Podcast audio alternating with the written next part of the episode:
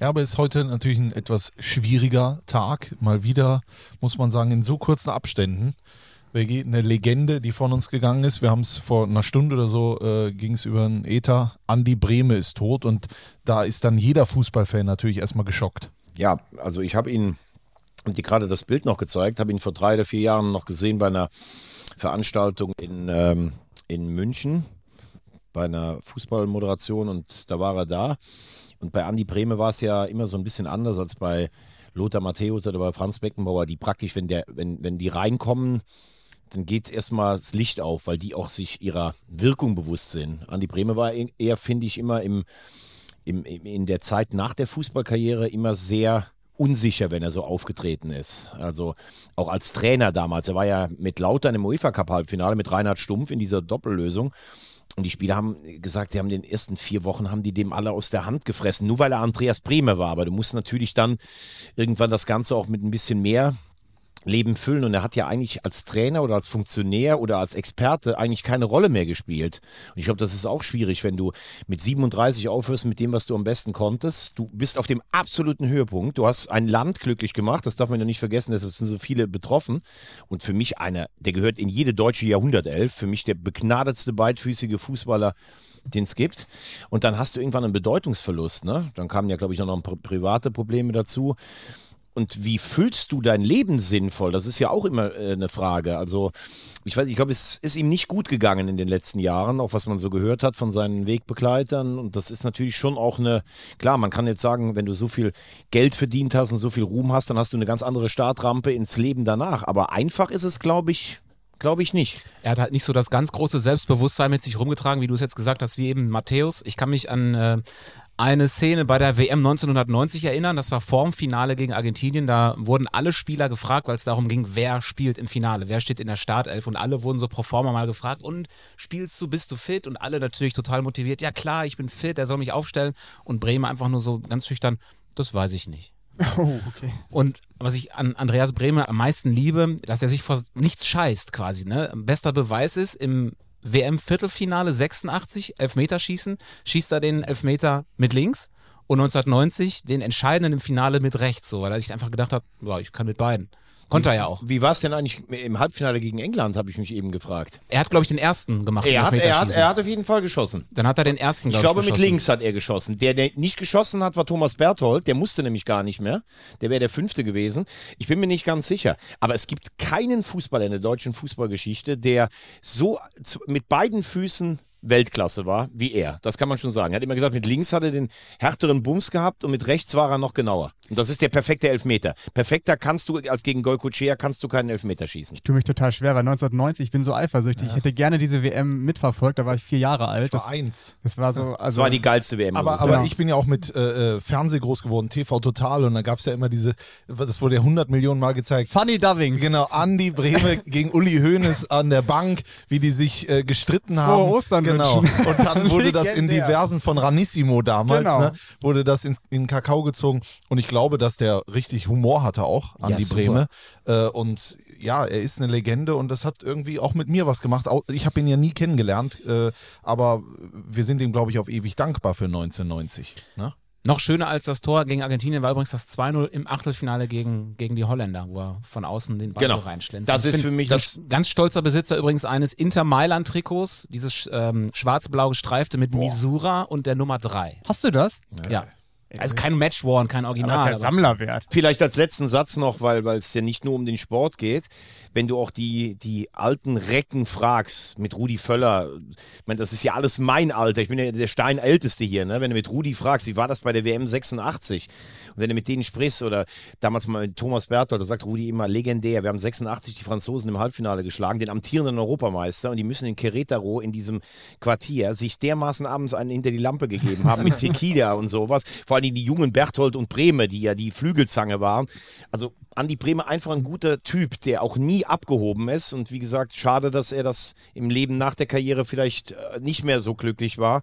Ich hoffe, dass er mit, dem, mit, mit Franz einen guten Platz gerade jetzt oben hat. Ne? Ja, das hoffen wir alle. Was wir auch nicht vergessen dürfen, um den Dreh zu dritten Liga auch hinzubekommen, ähm, er ist ja damals mit Lautern abgestiegen, aufgestiegen und dann Meister geworden. Das ist ja auch so ein Titel, der ja für die Ewigkeit steht. Und, äh, und er hat in ja. Saarbrücken gespielt. Ja. Beim FCS. Und er ist Hamburger und hat nie beim HSV gespielt. Aber das ist wieder ein ganz anderes Thema. Ja, aber er war ein großer. Genau. Ganz, ganz, ganz großer. Kommt in meine Jahrhundertelf Deutschlands. Unser aufrichtiges Beileid an äh, Freunde und Familie und Angehörige. Ähm, liebe Freunde, die Zeit drängt ein bisschen. Wir müssen jetzt über Fußball reden, denn wir haben Kundschaft. Wer das ist, ähm, ich meine, ihr wisst es eh schon, weil es auf der Folge draufsteht. Aber äh, ne, deswegen, wollen wir über Fußball reden? Ja. Getränke in die Hand. Das ist Liga 3. Hitzig und emotionsgeladen. Kritisch auf diese 90 Minuten schauen. So funktioniert das auch. 4 zu 3. Der dritte Liga-Podcast von Magenta Sport. Wollen wir das mal so stehen lassen? Herzlich willkommen Danke fürs Einschalten. Schön, dass ihr mit dabei seid bei Folge 27 von 4 zu 3, der dritte Liga-Podcast von Magenta Sport. Wir befinden uns in den Straßburger Studios in Köln-Mitte. Thomas Wagner, Christian Straßburger, Yannick Barkic und Tobi Schäfer sitzen äh, parat. Die Vorstellungsrunde muss heute mal entfallen, denn Nein. Noch, wir haben doch, unser Gast hat doch keine ja, Zeit. Aber danach musst du uns der, noch vorstellen. Das kann nicht sein. Da geht nämlich gleich noch der Flieger von Joe Reicher, der ebenfalls hey. in der Runde ist. Hallo, Schön, dass ich bei euch sein kann. Eine Ehre für mich. Wahnsinn. Ja, ist uns eine Ehre. Der, der, der Kapitän der Spitzenspatzen. Wahnsinn. Ja, bin da, ich bin für euch da. Aber wie gesagt, Respekt für euren Podcast. Ich höre mir jede Folge an. Es ist ein Genuss, einfach euch da zu hören, was ihr da immer zu sagen habt. Ist ehrlich ist ein Geschenk. Vielen Dank, das war Joe Reicher. Nein, ähm, wir wollen direkt mit dir sprechen, weil wir wissen, dass du noch einen Anschlusstermin hast. Was steht gleich noch an? Ja. Der Trainer will irgendwas wieder, ne? Genau, wir haben ein äh, paar Besprechungen noch oder eine Besprechung noch und dann Spielanalyse. Ganz wichtig, äh, ja, vom Spiel gegen Essen haben wir noch nicht analysiert, deswegen steht es heute noch auf dem Programm. Genau.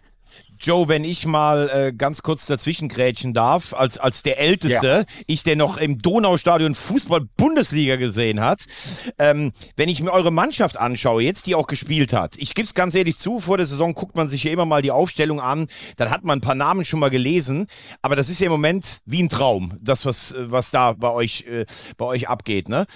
Ist es so, dass du jetzt sagen würdest, wir haben so einen Lauf erwischt, das gibt es ja nur im Fußball, wir performen alle an unserem obersten Leistungslimit. Warst du vorher dir schon sicher, dass das so gut werden kann?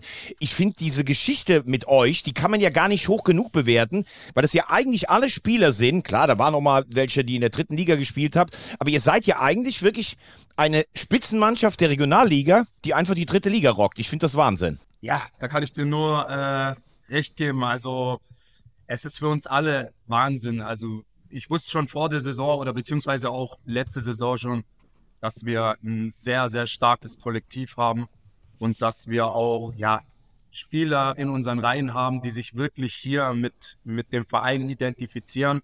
Und ähm, auch die Neuzugänge, ähm, ja, die nehmen einfach, ich sag mal so, die DNA dieses Vereins sehr schnell äh, in sich auf. Und ähm, deshalb passt es ja einfach. Und klar, dass am Ende jetzt so läuft, dass wir jetzt zwölf Spieltage vor Schluss da wirklich mit ganz oben dabei sind. Ich denke, da hat niemand äh, von uns damit gerechnet, wenn man ehrlich ist. Und trotzdem sage ich schon auch, dass mir schon auch klar war, wenn wir mal, wie gesagt, über unser Kollektiv ins Rollen kommen, ist bei uns einiges möglich und so ist es jetzt im Endeffekt auch gekommen. Aber ich kann es nur nochmal wiederholen, das ist für uns alle ein riesen, riesen Traum gerade und äh, einfach top, so wie es gerade läuft und gelaufen ist. Es ist ja aber nicht nur irgendwie ein Traum, es ist ja auch harte Arbeit. Das sieht man ja auch. Jetzt kam jetzt kam es zu diesem Spitzenspiel. Ja, jeder hat draufgeschaut. Drittliga Deutschland gegen Rot-Weiß Essen. Äh, und ihr habt es unaufgeregt gezogen sozusagen äh, und habt äh, diesen Platz an der Sonne, wenn man so will, äh, ähm, ja nach nach Ulm geholt. Und man hat das Gefühl, jeder wartet immer darauf, wann brechen sie denn ein, äh, wann passiert's denn? Aber es passiert einfach nicht. Du weißt es am allerbesten. Was ist euer Erfolgsrezept? Warum seid ihr so stark? Wie gesagt, wir, wir leben einfach einen Teamgeist und ähm, dazu muss man einfach auch sagen, dass wir wirklich äh, ja eine fleißige Mannschaft sind. Ich denke, jeder haut sich bei uns rein und äh, gibt wirklich tagtäglich ähm, sein Maximum. Dann äh, in Kombination mit wirklich einer Identifikation und mit einem Teamgeist und dann halt auch zusammen mit unserem Trainerteam bilden wir da einfach ja ein sehr starkes Kollektiv auch. Wir wissen auch, wo wir herkommen. Zum Teil sind auch schon viele ja aus der letzten Saison noch dabei. Und so ein Aufstieg, der schweißt natürlich auch nochmal ganz anders zusammen, wenn man, wenn man das zusammen erlebt hat. Und dann geht man so in die dritte Liga und ist, wie du es schon gesagt hast, oftmals so der Underdog, oftmals so der nicht ernst genommene, die nicht ernst genommenen Ulmer und äh, kämpft sich da so durch. Und ähm, deshalb ist es jetzt einfach umso schöner, da, da oben zu stehen und äh, trotzdem auch zu wissen, was wir da auch reinstecken und investieren dafür. Hast du das eigentlich mal auf dem Platz gemerkt, dass ihr ähm, vielleicht von dem einen oder anderen Gegner gar nicht so ernst genommen werdet? Also spürt man das als Spieler im Spiel, dass man, dass man sieht, ah, okay, die gehen es heute ein bisschen locker ran, weil die denken, wir sind nur der SSV Ulm? Hast du das irgendwann mal gemerkt? der Saison würde ich schon sagen, so, weil man hat dann so das Gefühl gehabt, ähm, da spielen Gegner gegen uns, die gegen uns so gewinnen müssen. Also es war schon vor dem Spiel klar, äh, wir spielen jetzt gegen Ulm, gegen die müssen wir gewinnen und das hat man dann auch im Spiel gemerkt. Also die, die, die haben sich dann relativ schnell angekackt, weil sie jetzt gegen uns Schwierigkeiten hatten, weil die halt so schon ins Spiel gegangen sind, hey, gegen die müssen wir jetzt aber 3-4-0 gewinnen, das ist ja Ulm, der Aufsteiger. Aber das hat sich dann auch jetzt während der Saison schon auch äh, verändert, dass wir, äh, dass wir ernst genommen werden und ich würde jetzt auch sagen, dass wir so uns auch Respekt verschafft haben, dass man jetzt auch merkt, dass sich äh, Gegner gegen uns vielleicht wieder besonders äh, anders einstellen und äh, vielleicht dann auch ein bisschen abwartender sind, uns so ein bisschen so in die Favoritenrolle drängen. Und äh, ja, das, das war schon interessant zu beobachten im Verlauf der Saison, wie sich da die Wahrnehmung der Ulmer Spatzen verändert hat. Du hast gesagt, ihr haut euch auch immer rein und es gibt eine Statistik, die das ganz gut ausdrückt. Ihr seid, ähm, glaube ich, die Mannschaft, äh, die ligaweit die meisten Zweikämpfe führt. Das äh, ist auch, glaube ich, äh, am Samstag in Essen nicht unwichtig gewesen. Ne? Eine Atmosphäre, die, die aufgeheizt ist, wo man ja auch so ein bisschen durchs Feuer geht. Das habt ihr ja dann auch erlebt. So in der, in der ersten Halbzeit war Essen ja dann schon auch am Drücker. Das habt ihr überstanden. Ähm, allerdings hat natürlich auf Essener Seite ein ganz wichtiger Mann gefehlt. Und das muss man auch dazu sagen. Wer, wer war es in deiner Analyse? Ja, natürlich Winko Schapina, der Kapitän der Kapitäne. Ja. ja. Und, äh, Aber er kam, er, er war verletzt oder kam er zu spät? Also ich denke, er kam zu spät und hat dann auf seine Verletzung geschoben, ja. Ja, und weil ihr ähm, euch am Samstag nicht gesehen habt auf dem Platz, äh, hat er uns natürlich schnell nochmal eine Sprachnachricht geschickt, um dich zu grüßen und ein bisschen was über dich zu erzählen. Ja gut, bei Joe Reichert weiß ich gar nicht, wo ich anfangen soll. Ähm, aber ich glaube mal so, das was mir sofort in den Kopf kommt, ist sein absoluter Hygienetick. Ähm, ja, unzählige Male, die ich bei ihm zu Besuch war, habe ich auf einmal bemerkt, dass ich meine Hände gewaschen habe nach einem Toilettenbesuch und ähm, kurz darauf das Handtuch einfach getauscht worden ist. Obwohl ich ja meine Hände mit, äh, meine sauberen Hände damit abgetrocknet habe. Ähm, ja, ich muss sagen, das war früher ein bisschen schlimmer als jetzt. Es hat sich schon ein bisschen gebessert, aber früher haben wir den natürlich oft äh, auf den Arm genommen. Deswegen da gibt es ganz viele Beispiele, aber der hat einen absoluten Hygienetick. Also das ist äh, bei Joe extrem. Also grenzt schon ein bisschen an Liebe bei euch, ne? Ja, definitiv. Also das merkt man ja schon wieder, was er da wieder rum erzählt, was sich liebt, das neckt sich, würde ich mal sagen. Aber dass er das öffentlich macht, ist schon, ja, schon ein Liebesbeweis, auf jeden Fall. Na, besser als wenn er jetzt sagen würde, du bist immer zu dreckig oder sowas, ne? Sag mal, Joe, ähm, du hast ja ein gewisses Alter. Kannst du dich noch an Bundesliga-Fußball in Ulm erinnern, was das bedeutet natürlich, hat? Natürlich, natürlich. Ja. Ich war jedes, jedes einzelne Spiel war ich im Stadion. Weißt du, das Problem ist, die lachen. Nichts vom Spielfeld gesehen, ja. nicht, nichts, nichts, nichts, aber ich war jedes Spiel dabei. Die lachen mich ja immer aus hier. Das liegt halt äh, daran, dass ich die fünf schon vorne stehen habe. Aber äh, merkt man das denn? Ich meine, Ulm hat ja auch anderen Spitzensport zu bieten. Eure Basketballer zum Beispiel. Ist denn Ulm eine richtige Fußballstadt oder wird da jetzt gerade was, was wachgeküsst? Das finde ich schon interessant. Auch äh, ihr nehmt ja auch die Euphorie selbst mit ins Ausweichstadion zum Beispiel. Ja, Ulm für mich also ich habe es, du sprichst schon an, die Bundesliga-Zeiten auch hautnah miterlebt und früher war in Ulm oder es gab in Ulm nur Fußball. Nur da muss man halt auch unsere Geschichte weiter betrachten, dass es halt ja nur eine Saison Bundesliga war und danach folgten so in den nächsten darauffolgenden Jahren, 20 Jahren glaube ich, drei Insolvenzen. Also ich glaube, da haben wir wirklich so noch die hartgesonnensten Fans irgendwann mit der Zeit vergrault. Und ähm, dadurch ist natürlich dann auch ja in, in der Lücke so auch der Basketball entstanden. Und der Fußball, muss man einfach ehrlich sagen, der war dann auch jahrelang so gut wie tot, war einfach am Boden. Und äh, der sportliche Erfolg blieb aus, der Verein war sehr unattraktiv. Und äh, jetzt so die letzten Jahre, wo man sich dann wieder was aufgebaut hat, wo man dann auch wieder sportlichen Erfolg hatte, denke ich so, küssen wir die, den Fußball wieder wach. Also der, wo jetzt der, der Riese, ich habe es immer so schon genannt, der schlafende Riese, der, äh, er erwacht langsam und wir haben den jetzt wieder ja aufgeweckt und das merkt man schon. Also jetzt ist es schon sehr extrem wieder geworden und ich würde mal sagen, so wir sind das bestimmende Thema in der Stadt und man merkt auch so langsam oder jetzt merkt so langsam auch der Letzte wieder, dass wirklich hier die Leute sind verrückt nach Fußball und jeder interessiert sich für unseren Verein ist natürlich schon cool und macht mich jetzt auch, der den Weg jetzt schon über Jahre so mitgeht, auch natürlich stolz, ja ja nicht nur stolz, sondern du bist ja auch einer, der vorangeht. Äh, die Fans lieben dich, du liebst den SSV Ulm, du liebst die Region, du äh, lebst das mit, äh, mit Haut und Haar. Wir haben uns das erste Mal getroffen, damals, äh, Yannick war dabei, bei den Media Days. Du hast auf einmal so laut geredet, als du über den SSV Ulm reden durftest und äh, dass du in der dritten Liga angekommen bist, in der Profiliga.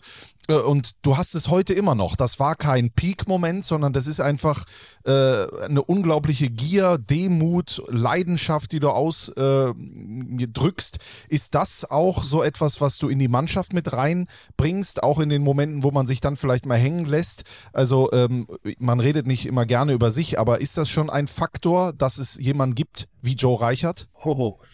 Gut, wenn ich das jetzt bestätige, aber ich sag dir ehrlich, ich denke schon ja. Also ich denke immer so ganz neutral gesehen, ich kann das ja auch immer neutral beurteilen, wenn ich so die Vereine anschaue und ich denke, es ist wirklich schön, wenn es so einen Spieler gibt, der sich wirklich, und das ist bei mir der Fall, das kann dir jeder bestätigen, der mit mir zusammenspielt oder mit mir die Kabine teilt.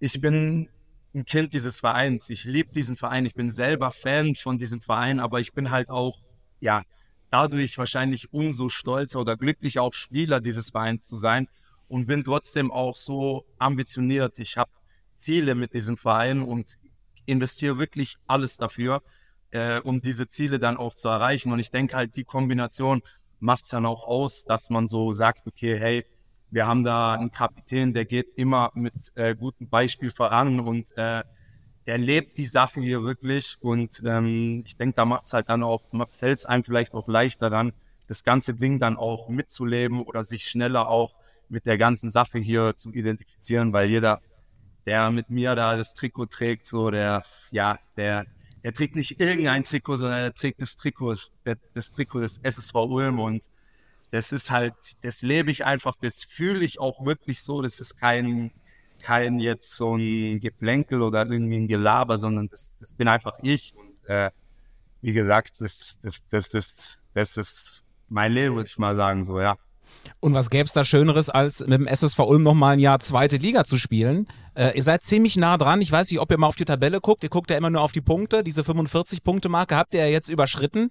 Ähm, geht der Blick jetzt wirklich endlich mal so ein bisschen nach oben? Du hast ja selber auch gesagt, jetzt gehen wir all in. Ja, definitiv. Also man muss trotzdem dazu sagen, so für mich ist das auch immer absolut Wahnsinn. Man ist so, ich habe es euch erzählt, ich kenne ja den Verein. Für mich auch jetzt diesen Kontrast so mitzuerleben noch weil vor drei, vier Jahren, da, da konnte man sich das noch gar nicht richtig vorstellen. Dann haben wir mit, äh, letzte Saison den Aufstieg geschafft, endlich so seit Jahren. Und es war eigentlich so der Zenit Profifußball nach der ganzen Scheiße, die wir erlebt haben, nach der ganzen Scheiße, die wir gefressen haben, sind wir im Profifußball zurück. Und dann war es natürlich erstmal klar, so, hey, etablieren, Klassenhalt, das war für uns der Traum. Und jetzt sitzen wir halt hier und haben es einfach schon zwölf Spieltage vor Schluss meiner Meinung nach auch zu Recht und verdient äh, schon erreicht. Und trotzdem ist das so, war das so das oberste Ziel. Und alles, was jetzt kommt, ist natürlich Bonus und äh, auch für unseren Verein und jeder, wo mich kennt, jeder, wo unsere Mannschaft kennt, wir gehen trotzdem von Spiel zu Spiel, aber haben ganz kleinen Kopf. Das bedeutet für uns jetzt nicht einfach, dass wir jetzt so schauen, was mal geht, sondern wir wollen das Maximum. Also all in zu gehen, denke ich, äh, ist jetzt einfach so, ja, auch gar nicht schwer, weil was, was, wir haben nichts mehr zu verlieren, wir können einfach nur noch gewinnen und trotzdem wissen wir, wo wir herkommen, schätzen das, was wir erreicht haben und äh, machen aber jetzt weiter. Natürlich hören jetzt nicht einfach auf. Wollt ihr denn äh, als Erster oder Zweiter hoch oder über die Relegation? ich sag dir ganz ehrlich, ich schaue nur auf den ersten Platz. und, ähm, nein, Spaß. Also, wie gesagt. Aber ich habe schon damals gesagt, Strassi weiß es.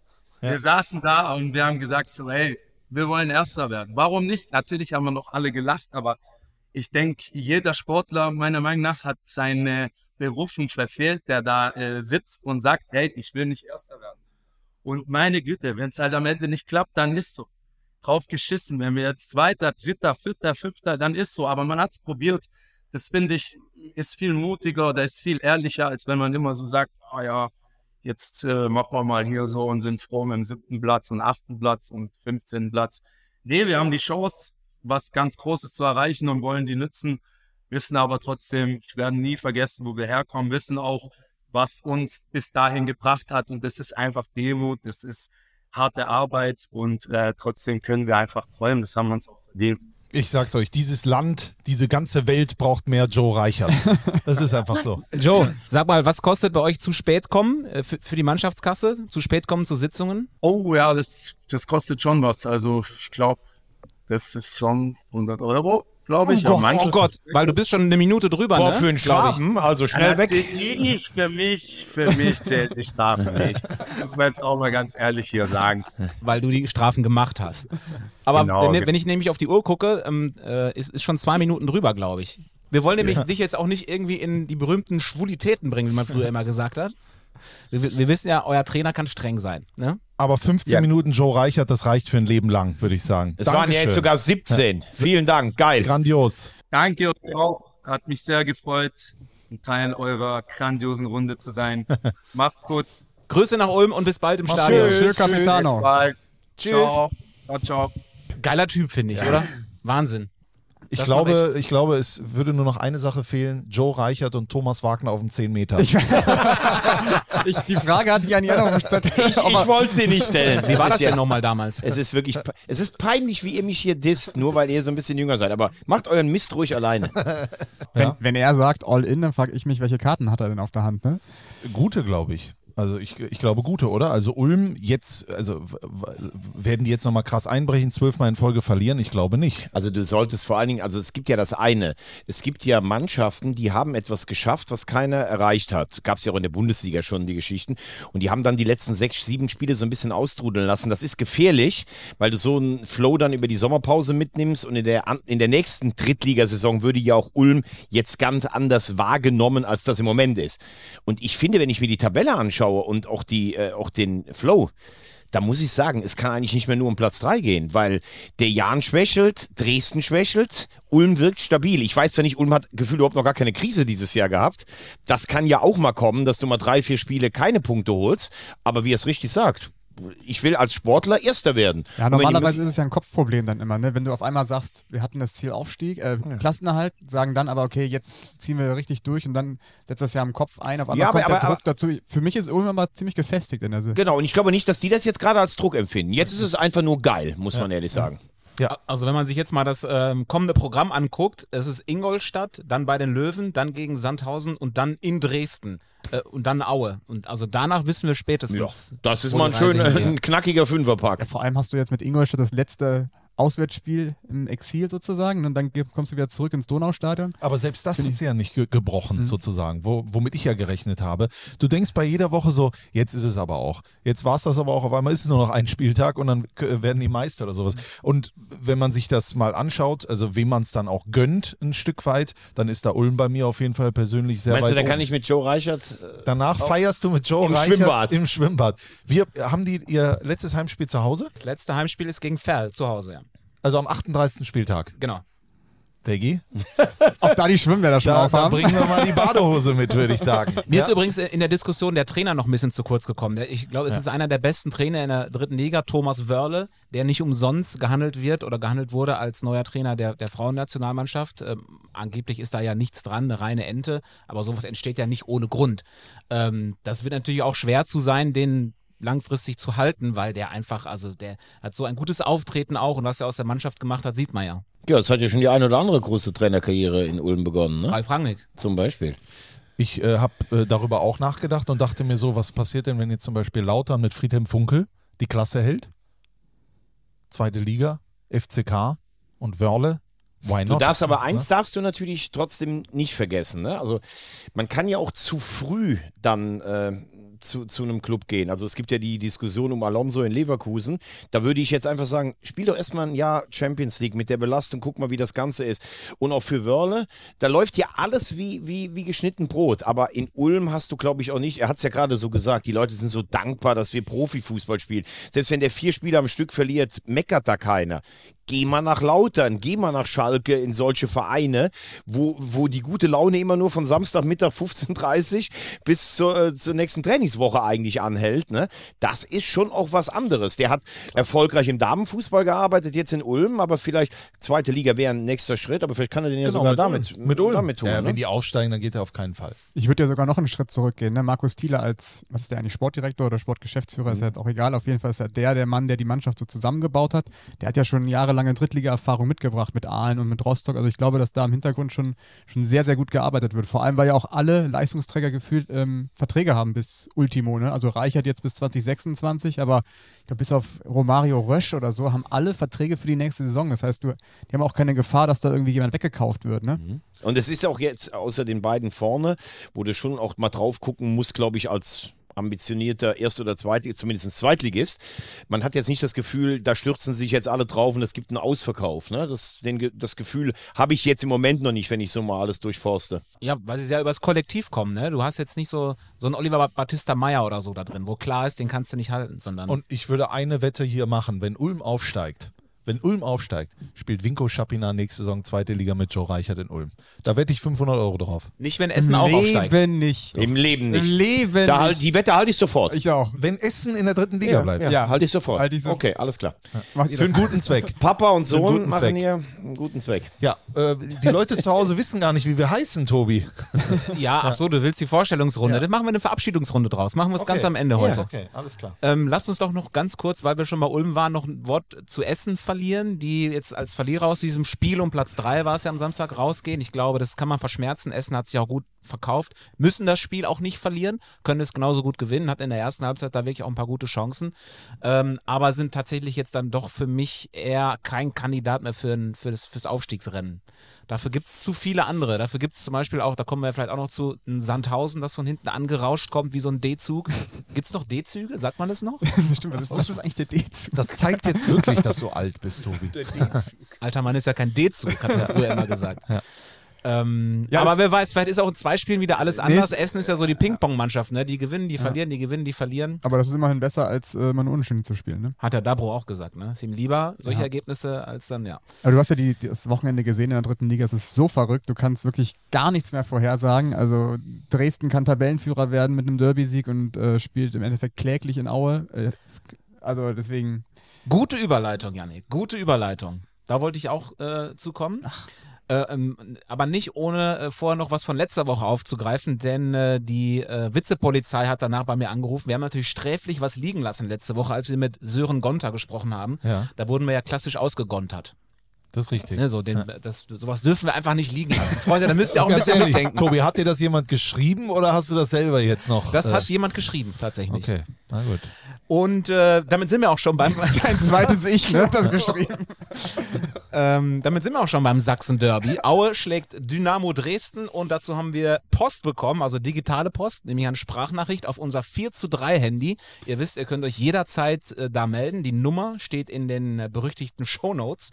Und äh, da war einer relativ happy mit dem Ausgang des Sachsen-Derbys. Ein herzliches Glück auf vom Derby-Sieger in die Runde. Hier ist der Robin aus Nürnberg.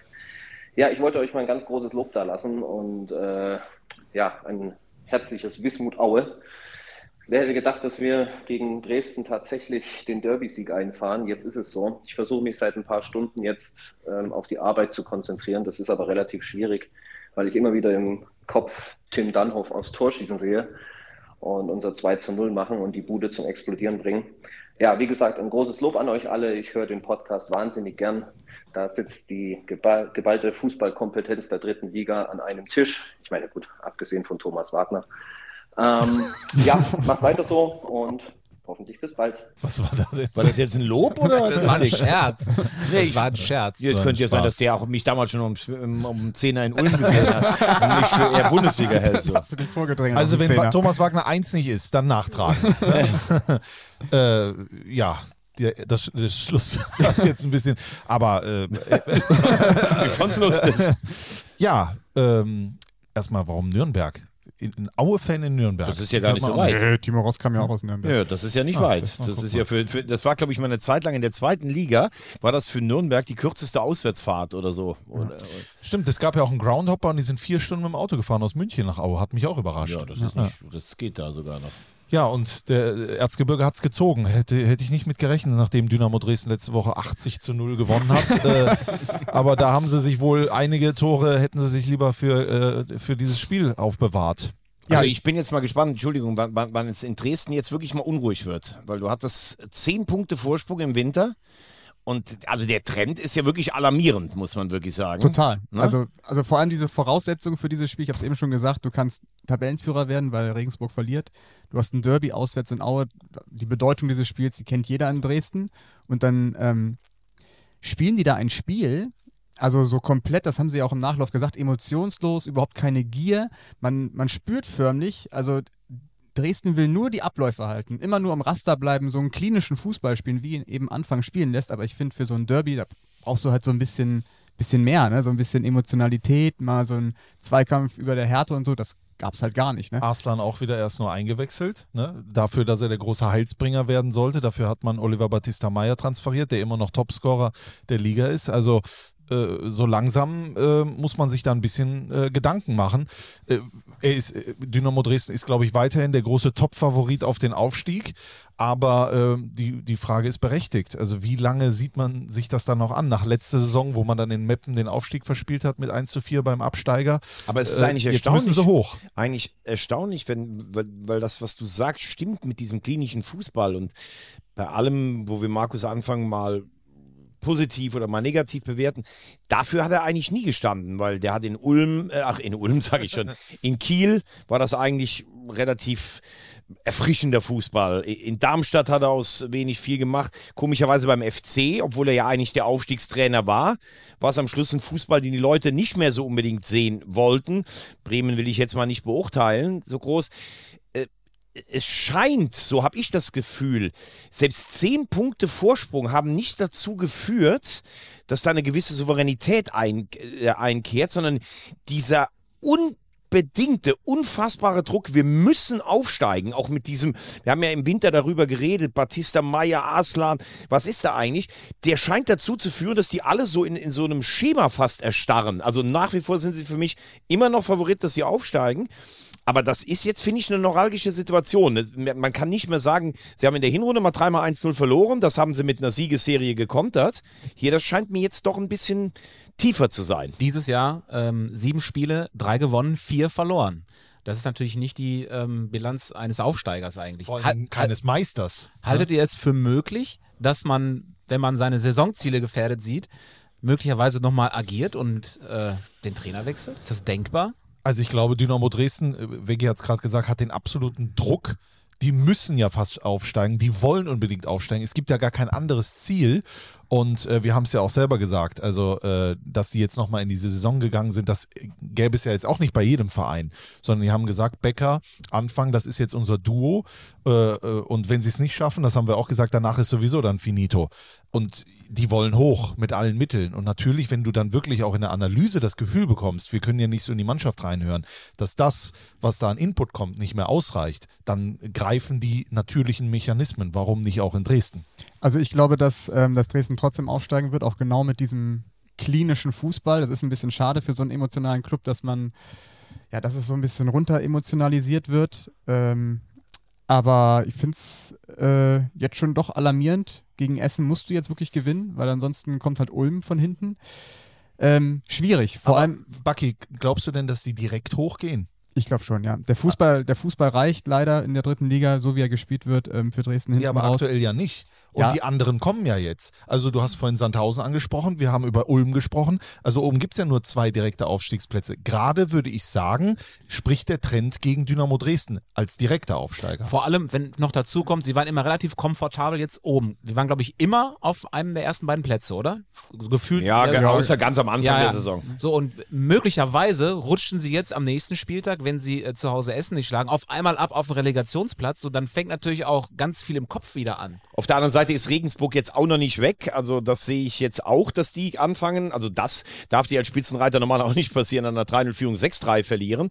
Ähm, die, was ich kurios finde, wir haben ja kurz vor Weihnachten Markus Anfang in Bielefeld erlebt und da fand ich ihn wirklich äh, total aufgeräumt. Ich hatte so das Gefühl, das erste Mal so, boah, wir können jetzt vielleicht auch mal das spielen lassen, was ich, was ich möchte. Klar, das war vorher auch schon so da, aber dieses, dieses, diese, diese Schnur am Hals, dass immer wieder einer zudrückt, wenn es jetzt so ganz eng wird und dass die diesen Vorsprung so verspielt haben, das irritiert mich, weil du verlierst mal ein Spiel, dann gewinnst du wieder zwei, dann ist alles gut. Und du hast gerade die Bilanz vorgelesen. Das ist für mich kaum erklärbar, weil es ist von der Besetzung her die beste Mannschaft. Es sind auch Spieler dabei, die die Erfahrungen haben, positiv wie negativ. Der Trainer weiß eigentlich auch, wie man oben mitspielt und wie man aufsteigt. Sie haben nochmal nachgelegt, was ist da passiert? Also ich. äh, Und sie schießen letzte Woche sieben Tore. Ja. Das ist ja das, worüber jeder gesprochen hat. Die schießen keine Tore mehr, die brauchen zu viele Chancen. Das heißt, dieses äh, Damoklesschwert, was da über den äh, geschwebt äh, ist, das war ja auch weg. Und dann verlierst du dieses wichtige Sachsen-Derby. Das äh, ist für mich nicht einfach nur so nonchalant wegzuwischen, sondern da ist dann irgendwas. Damit, da, da bin ich von überzeugt. Muss eigentlich Arslan jetzt mal von Beginn an spielen, ne? wenn es darum geht, auch die Chancen zu machen, weil Chancen hatten sie jetzt auch gegen Aue. Äh, und Arslan ist dann vielleicht so einer, der auch von Beginn an auflaufen muss, um auch mal ein bisschen mehr Effektivität reinzubringen. Und jetzt würde ich sagen, müssen wir auch mal positiv über Aue sprechen. Also die äh, Dresden verliert dieses Sachsen-Derby, aber auf der anderen Seite gewinnt Erzgebirge Aue dieses Spiel. Und ich traue diesem Fuchs Pavel Dotschew alles zu. also äh, das ist doch mit, mit dem äh, grandiosen äh, Sieg und ich habe mit Alex Klich telefoniert, was da los war in diesem Stadion. Er war ja hautnah mit dabei. Also da kann irgendwas entstehen und die haben so abgewichste, sage ich jetzt mal, im Kader. Die äh, wollen wirklich nicht schön spielen äh, oder können es vielleicht auch gar nicht, aber die können Ergebnisse holen. Es kommt ja, Ja. nicht, kommt ja nicht von ungefähr, dass so ein, so ein Typ wie Tim Dunhoff dann für mich einfach so der Derby-Held von diesem Sonntag, ähm, dass der das Tor macht, dass der sich gefühlt 80 Minuten lang von Zimmerschied eindrehen lässt, verarschen lässt, aber hinten raus macht er das 2 zu 0 mit diesem Traumkonter. Aue hat einfach genau den Fußball gespielt, den man in, der Derby, in einem Derby in der dritten Liga spielen muss. Einfach irgendwie mit Herz, so Fußball zum Anfassen für die Fans, mit Emotionalität, nicht immer besonders schön, aber eben entsprechend dem Spiel. Und das hat eben Dynamo verpasst. Ich bin auch bei dir. Aue ist für mich ein äh, starker Konkurrent da oben. Ich würde nicht sagen der Topfavorit da oben um Platz 3, aber schon mit Charakteren besetzt, die wirklich interessant sind. Ähm, Pepic, Bär trifft, äh, Shikora, äh, der, der köpft da alles weg im Mittelfeld. Also wenn die zusammenbleiben, äh, finde ich ganz spannend. Also ich bin ja der Älteste hier am Tisch und ich habe ja sogar schon die Herbstmeisterschaft von Erzgebirge Aue irgendwann mal in der zweiten Liga erlebt. Ne? Mit Martin Mendel auf dem Tor. Äh, ja, genau. Nee. Bist halt auch vom Zehner gesprungen? Äh, nee, nicht Skeril Daizuri damals noch und sowas, ne? Geil. Aber äh, es ist natürlich ein ganz besonderes Biotop da in, in Aue. Das ist, ich glaube, das kannst du mit kaum einem anderen Standort in, in Deutschland vergleichen.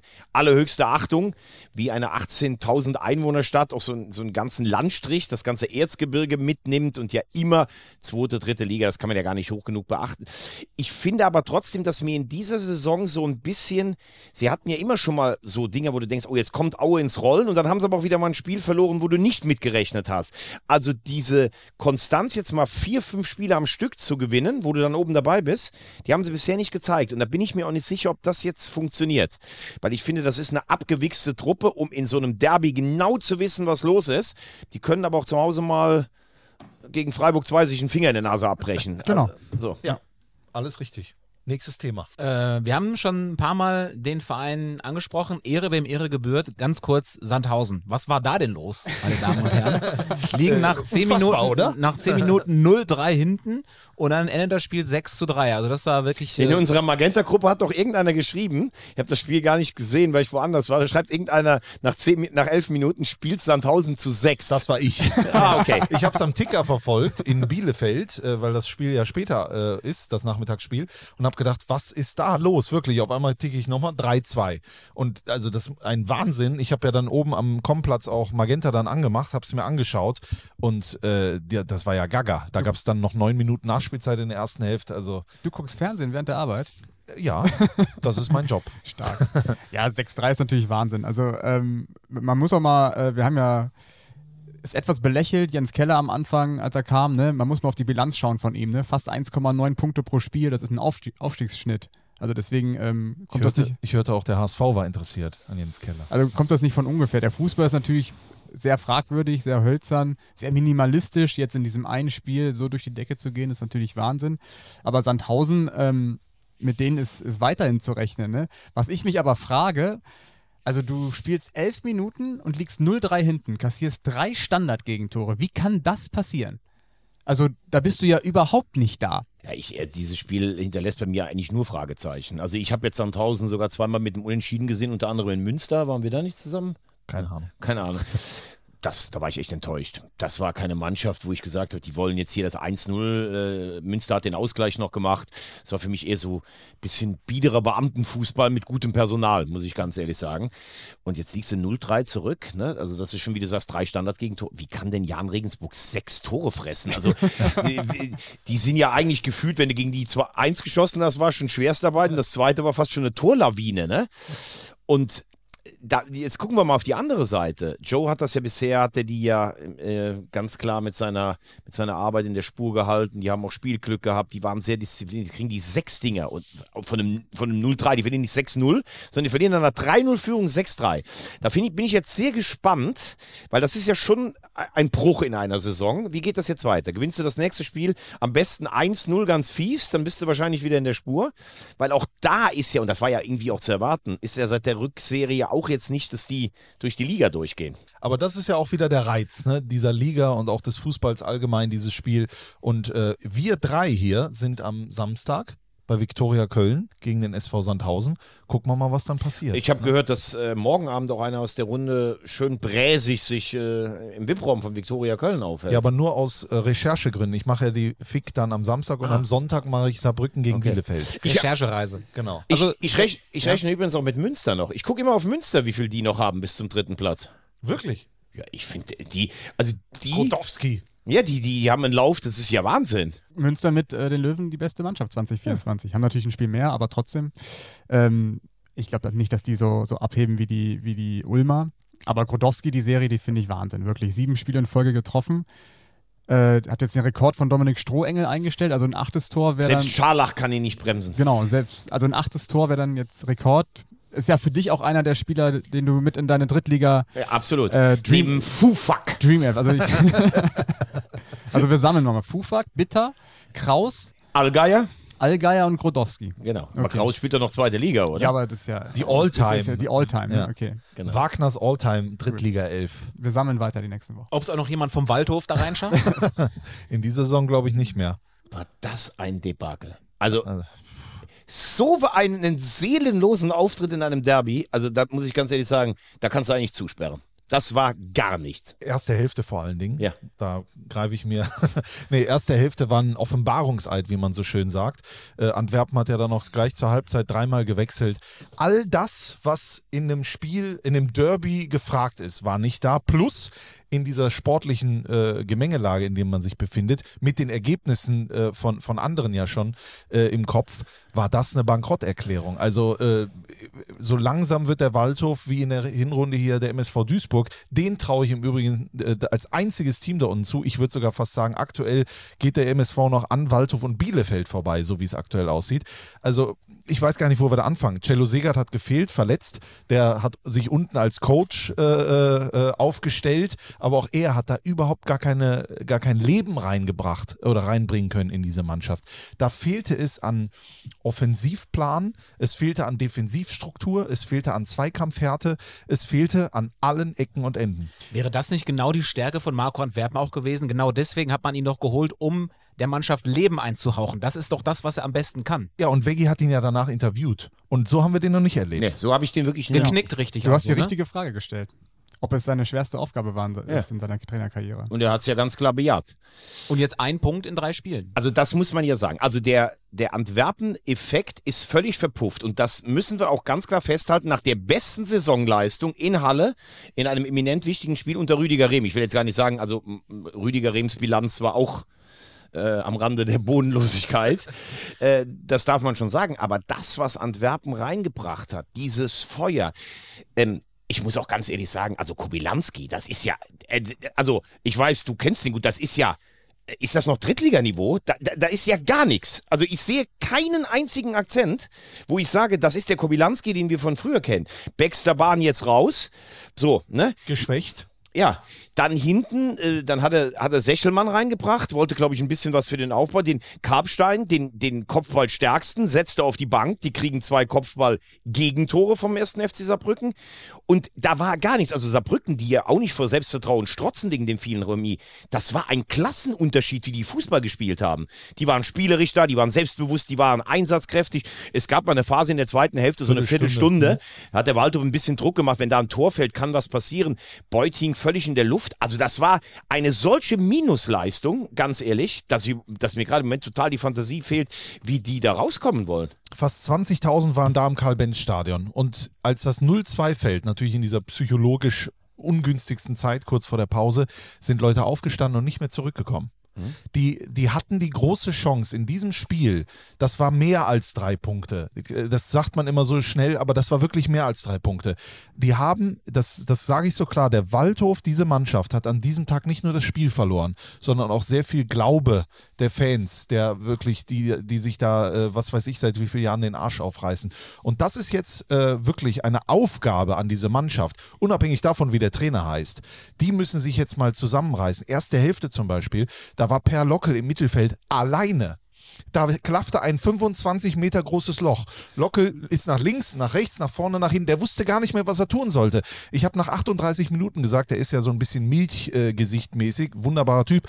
Äh, aber der war rot ohne Ende. Der wusste nicht mehr, was er macht. Er hat gar keine Unterstützung bekommen. Da war gar nichts, keine Struktur. Und irgendwann musst du ja mal dann auf dem Feld als Spieler sein und sagen: So, gut, das, was wir hier mitbekommen haben, irgendwie hat das nicht funktioniert. Jetzt gucken wir aber wenigstens, dass wir uns hier mal hinten reinstellen und mal ein bisschen die Defensive. Aber gar nichts. Saarbrücken hat gespielt, Tiki-Taka wie einst Barca. Also, also was wirklich aufgefallen ist in der zweiten Hälfte, vor allem, dass so viele Slapstick-Fehler ähm, passiert sind, dass auf einmal so viel Unruhe ins Publikum kam, so auch Bentley Baxter Bahn sind so viele Bälle versprungen oder ins Ausgegangen. Die hat also, fünf Meter Pässe, die sind einfach. Ja.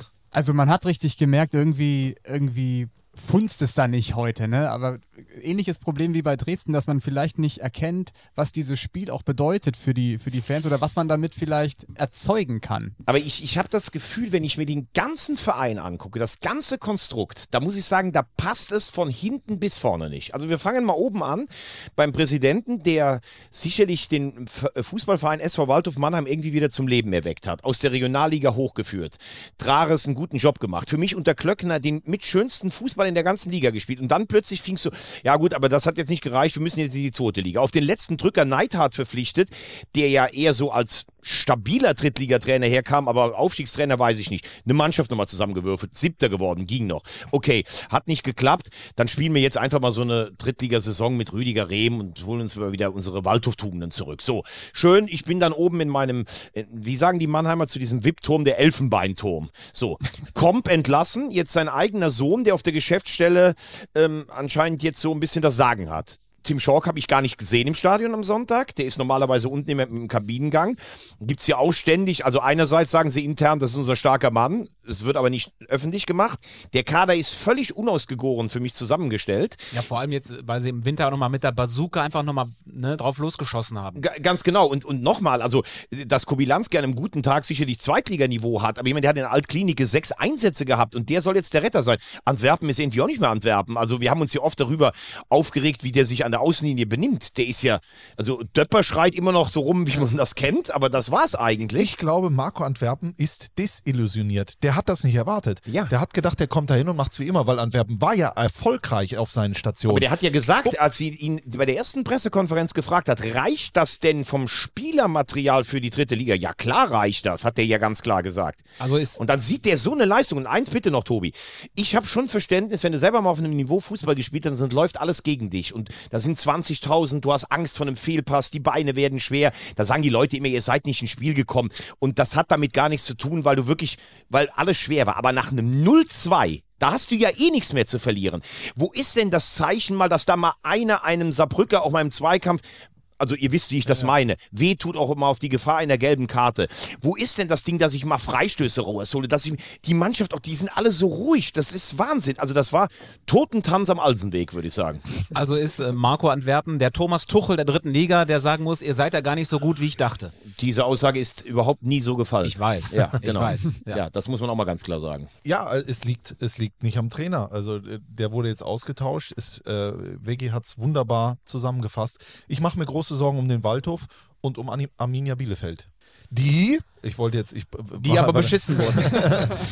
Ja, was heißt beschissen? Es gab drei krasse Fehlentscheidungen in diesem Spiel zwischen äh, Arminia Bielefeld und dem anderen Gegner. Wie hieß der noch?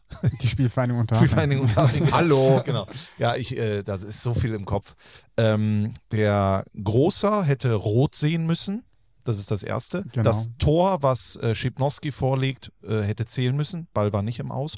Und der Elfmeter äh, den für, für Bielefeld, den hätte es geben müssen.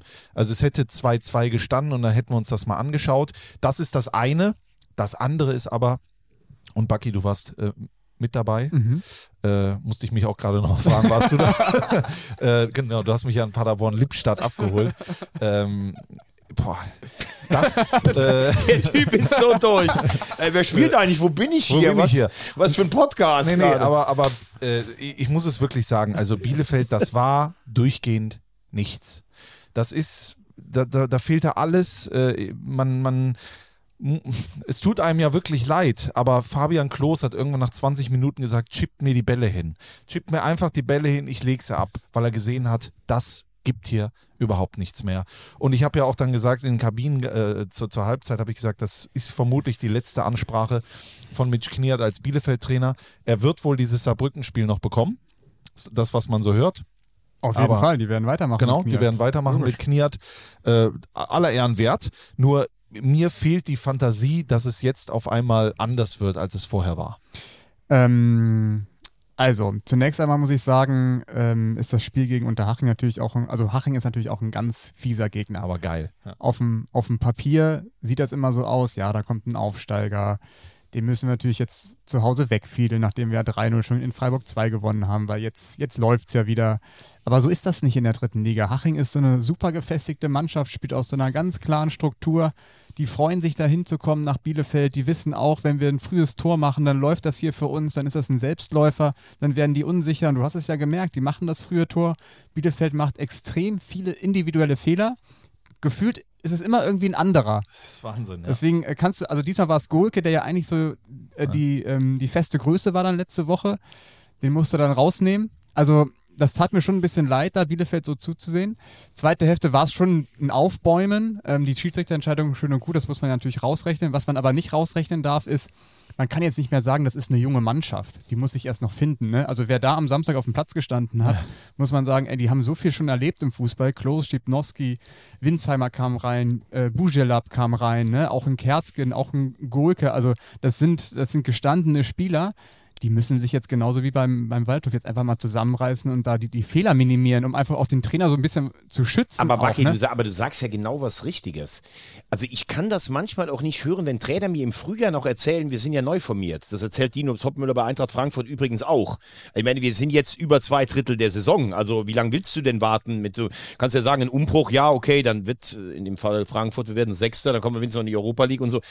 Aber ich stelle mir jetzt wirklich die Frage, du hast die schwierige Aufgabe gehabt, einen Kader neu zusammenzustellen. Du hast dir einen Trainer geholt, der bei seiner vorigen Station richtig gut gearbeitet hat und hast gehofft, dass im Laufe der Saison diese Handschrift dieses Trainers immer deutlicher wird. Du hattest im Herbst eine Phase, wo du gedacht hast, jetzt greift das und es ist schlechter denn je.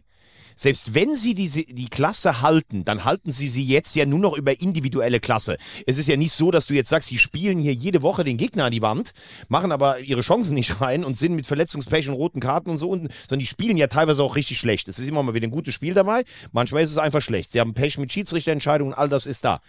Aber glaubst du, selbst wenn die sich jetzt ins Ziel retten, dass Kniat sich im Sommer dann hinstellen kann und sagt, so, jetzt haben wir die erste Saison überstanden und jetzt folgt ihr mir alle, da passiert ja auch was in so einem Jahr. Und ich habe auch das Gefühl, so cool ich den mit Ferl immer fand, egal wo die gespielt haben, ich habe immer eine Handschrift gesehen.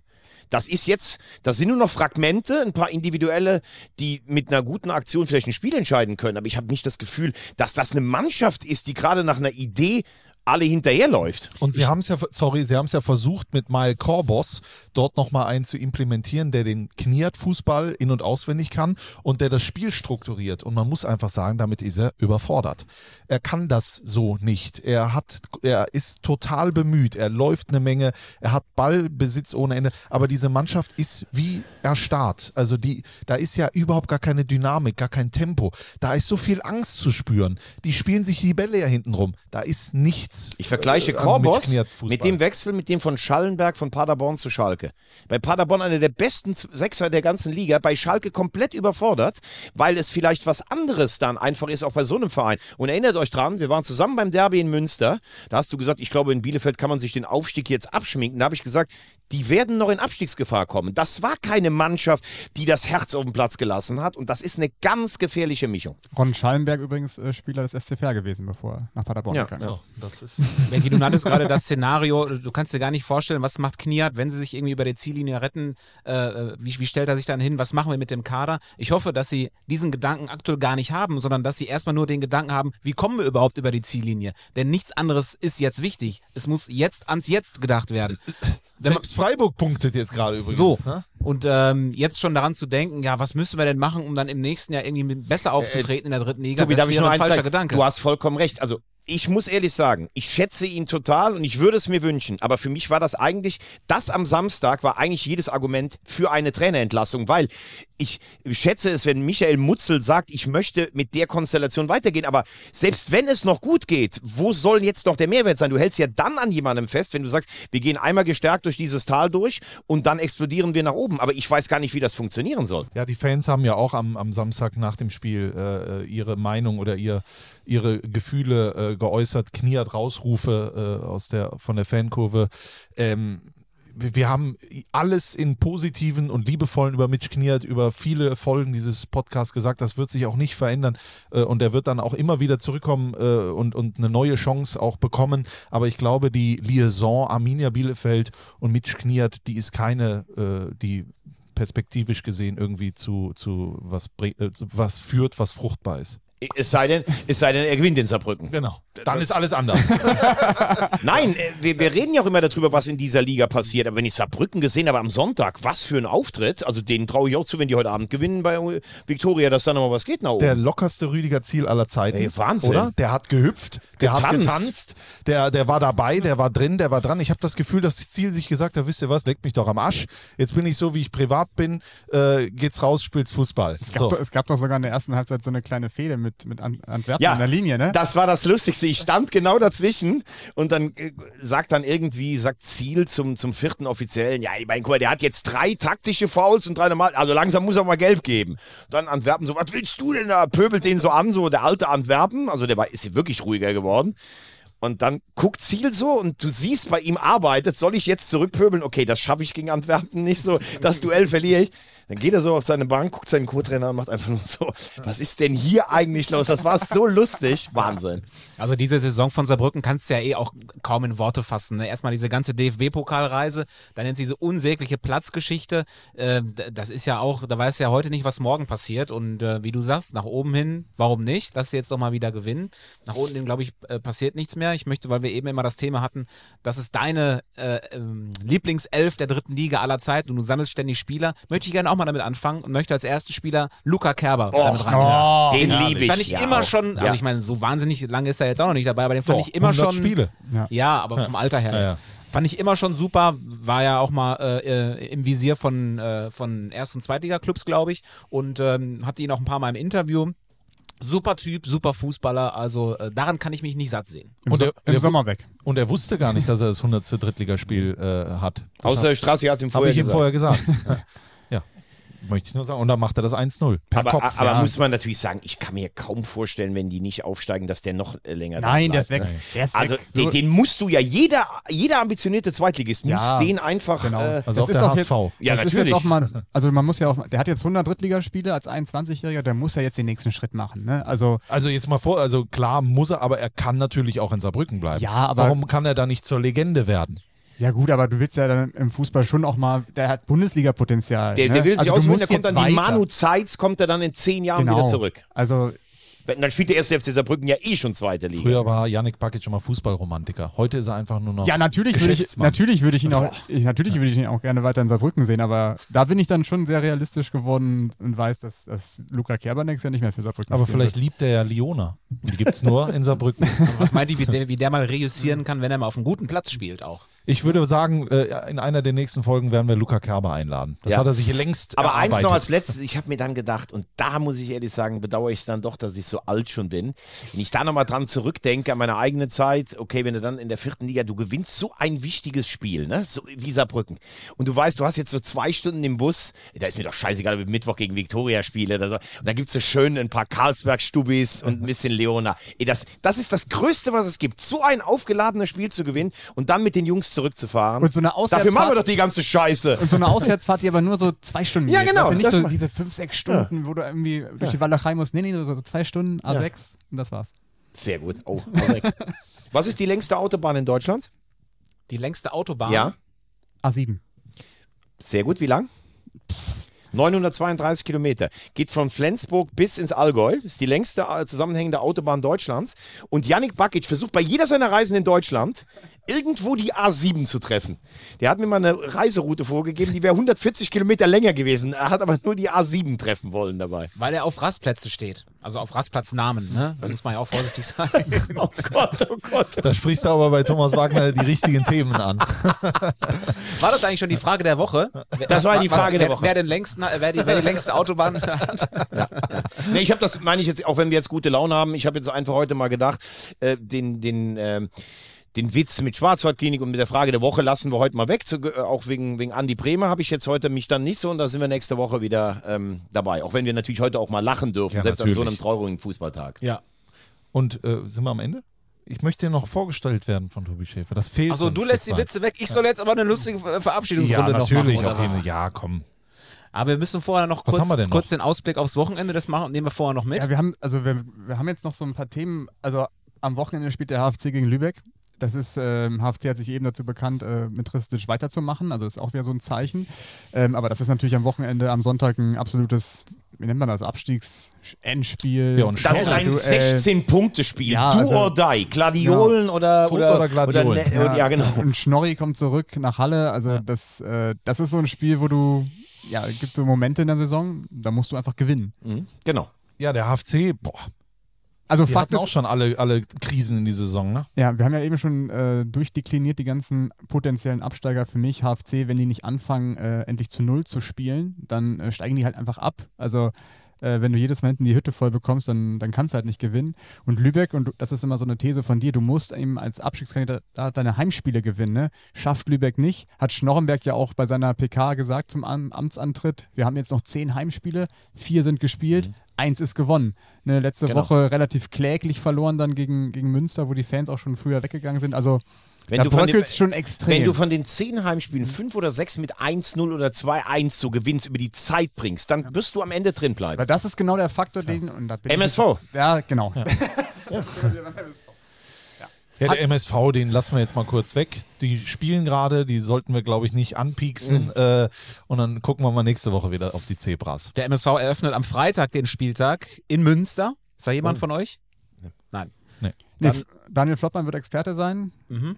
Ähm, Konstantin Klostermann wird moderieren und Markus Höhner ist äh, Kommentator. Und Flottmann natürlich mit guter Laune hat äh, die, kleinen, die kleinen Fohlen mit um Kapitän Michel Lieder ins Verderben. Der Capitano gestürzt. kommt nächste Woche auch zum, äh, zum Fußballquiz nach, äh, nach Köln. Genau, bitte kommt Donnerstag ab In 18 Uhr Gottes grüne Gottes grüne Wiese. Es gibt Wiese. Fototermine mit Daniel Flottmann. Genau, Flottmann steht für alles parat. Man kann ihn auch, äh, glaube ich, ersteigern. Egal wie scheiße man selber aussieht, ein Bild mit dem Capitano macht alles schön. Genau, er ist der natürliche Filter. Also, äh, nochmal auf den Spiel äh, Spieltag. Freitag Münster, Duisburg. Am Samstag haben wir schon gesagt, sind Strassi, Yannick und ich bei Viktoria Köln gegen Sandhausen. Geil. Familienausflug Ja. äh, über die andere, über den Rhein auf die andere Die Rheinseite. Schelsig. Ich bin mit dem Fahrrad. Ihr auch? Nein. Nee. Welche, äh, wo bist du denn? Ich darf das nicht sagen. Ah, doch, da sind wir nicht mehr so. Okay. Äh, Mönchengladbach gegen Bochum. Oh, auch ganz Für wichtig. einen befreundeten Sender. Ja. Auch ganz wichtig. Ich Sehr bin schön. Freitag noch in der zweiten Liga aktiv für diesen befreundeten Und Sonntag, äh, auch wenn ich mir natürlich den Ärger von allen hier zuziehe, besuche ich unseren ehemaligen Kollegen Thomas Kraus beim großen Wiener Derby, Rapid gegen Austria. Sender. Auch ganz wichtig. Ich bin bei äh, Saarbrücken gegen Bielefeld. Boah, Ui, ui, ui. 16.30 Mit, Wusste ich nicht. mit, neu, mit neuem Parkett im äh, Genau. Ludwigspark. ich hoffe, es wird nicht regnen, weil sonst. Und mein Patenkind hat Kommunion in Wien. Oh, das auch noch.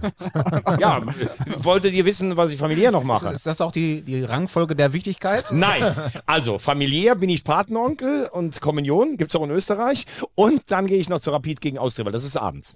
Und ich mache am Donnerstag noch Europa League. Nee, Conference League. Ah, ich bin Eintracht am, Frankfurt. ja, da bist ich, du doch ich auch, ich bin in Ja, genau. Frankfurt, ja, ja, ja.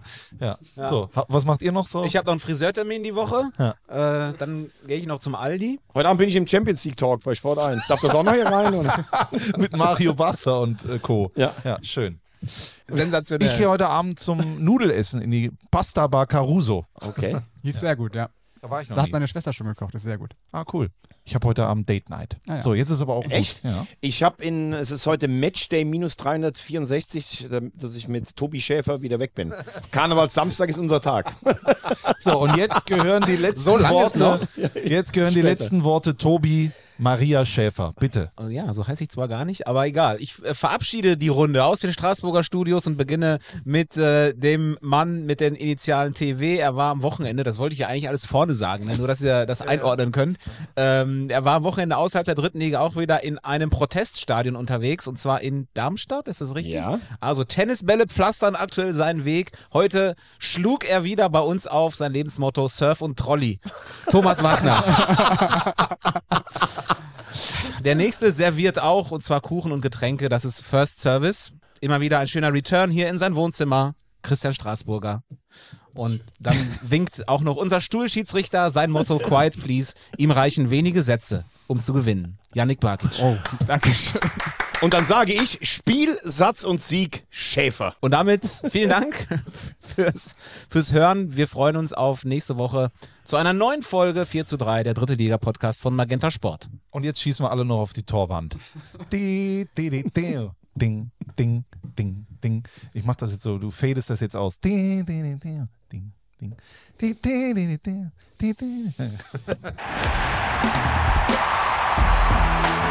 Getränk in die Hand. Das ist Liga Hitzig und emotionsgeladen. 3. Kritisch auf diese 90 Minuten schauen. So funktioniert das auch. 4 zu 3, der dritte Liga-Podcast von Magenta Sport. Wollen wir das mal so stehen lassen?